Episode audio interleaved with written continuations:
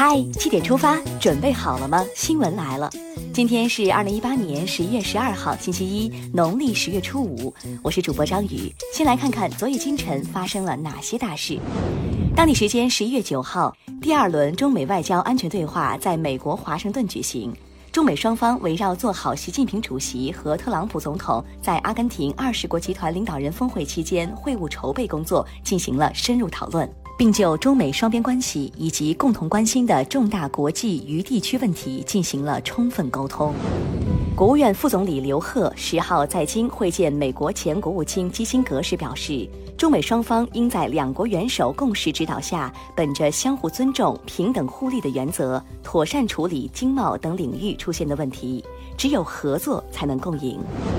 工信部、发改委等六部门近日联合印发关于加强低速电动车管理的通知，要求各地组织开展低速电动车清理整顿工作，严禁新增低速电动车产能，加强低速电动车规范管理，因地制宜进行整顿，消除交通安全隐患。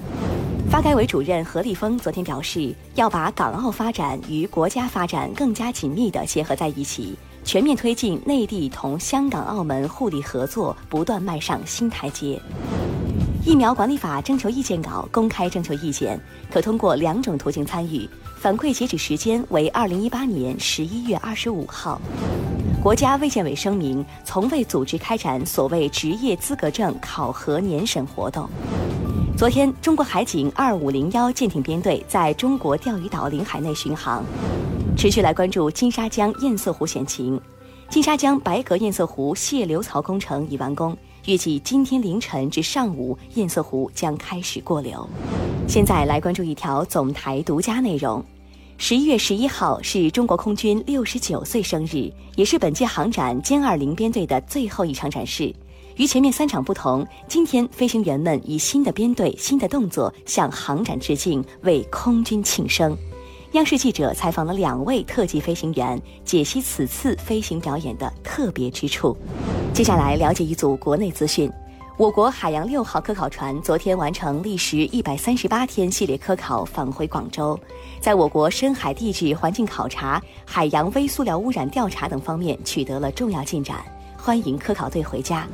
北京市近日召开扫黑除恶专项斗争推进会，指出要保持对黑恶势力犯罪的严打高压态势，深挖彻查，在打关系网、保护伞上下功夫，加强基层组织建设，坚决防范黑恶势力向基层政权渗透，除恶务尽，为人民生活创造良好的社会环境。江苏省泰州市公安局发布警情通报称，昨天十时许，南京中医药大学翰林学院一实验室在实验过程中发生爆炸，伤员救治、事故原因调查等工作正在进行。实验有风险，一定要按章操作。福建碳九泄漏事件处置又有新进展。昨天，泉州市政府新闻办发布公告，截至昨天上午十二时，全港区医院接诊疑似接触碳九泄漏的群众，住院观察九人，病情均继续好转，没有新增住院人员。全港区已安排应急周转资金五百五十万元，理赔方案正加紧协商制定中。昨天上午，京张高铁第一长隧道全长十二点九七四公里的崇礼铁路正盘潭隧道顺利贯通。二零二二年北京冬奥会开幕，旅客乘坐列车穿越这条近十三公里的隧道只需要三分钟，工人师傅们辛苦了。陕西咸阳一幼儿园多名幼儿午睡时遭老师打头部打手心一事有结果了。昨天，当地政府通报，涉事老师冯某、刘某已被公安机关行政拘留。据天猫官方微博消息，二零一八天猫双十一全球狂欢节全天成交额两千一百三十五亿元，你贡献了多少？美国纽约有家沙县小吃，开业首日三小时即售罄关张，如今即使非高峰期也座无虚席。镇店之王柳叶梅蒸饺售价约四十二元人民币，一天能卖出一千五百个。沙县小吃还进驻了日本和葡萄牙，在葡萄牙当地算中高端餐厅，很多外国食客慕名而来。中餐出行不服不行。昨天，国际泳联短池世界杯东京站继续进行。在男子100米仰泳的决赛中，中国选手徐嘉余以打破世界纪录的成绩夺冠，成绩为48秒88，恭喜！看完身边事，把目光转向国际。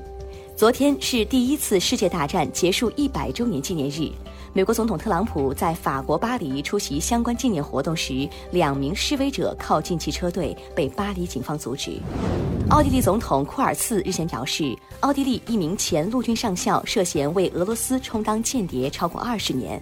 俄罗斯外交部长拉夫罗夫回应称，俄方不知道所谓奥地利间谍，澳方言论令他不愉快地感到惊讶。索马里警方人士十号说，索马里首都摩加迪沙九号下午发生的三起汽车炸弹袭击，死亡人数已升至五十人，另有五十八人受伤。韩国青瓦台昨天消息称，韩方向朝鲜送去两百吨柑橘，作为此前收到朝方两吨松茸的回礼。接下来是今天的每日一席话：法之不行，自于贵戚。二零一五年二月二号。习近平总书记在省部级主要领导干部学习贯彻党的十八届四中全会精神，全面推进依法治国专题研讨班上发表讲话，在谈到依法治国时，引用“法之不行，自于贵戚”，强调党纪国法的红线不能逾越，要深刻剖析，举一反三，强化制约监督，严密制度设计，畅通反映渠道，完善纠错机制，更好防患于未然。法之不行，自于贵戚，出自司马迁的《史记·秦本纪》第五。意思是说，新法不能推行，阻力首先来自贵戚。习近平借此强调，推行依法治国必须抓住领导干部这个关键少数。最后进入今天的每日话题：你为什么会胖？可能是小时候没睡够。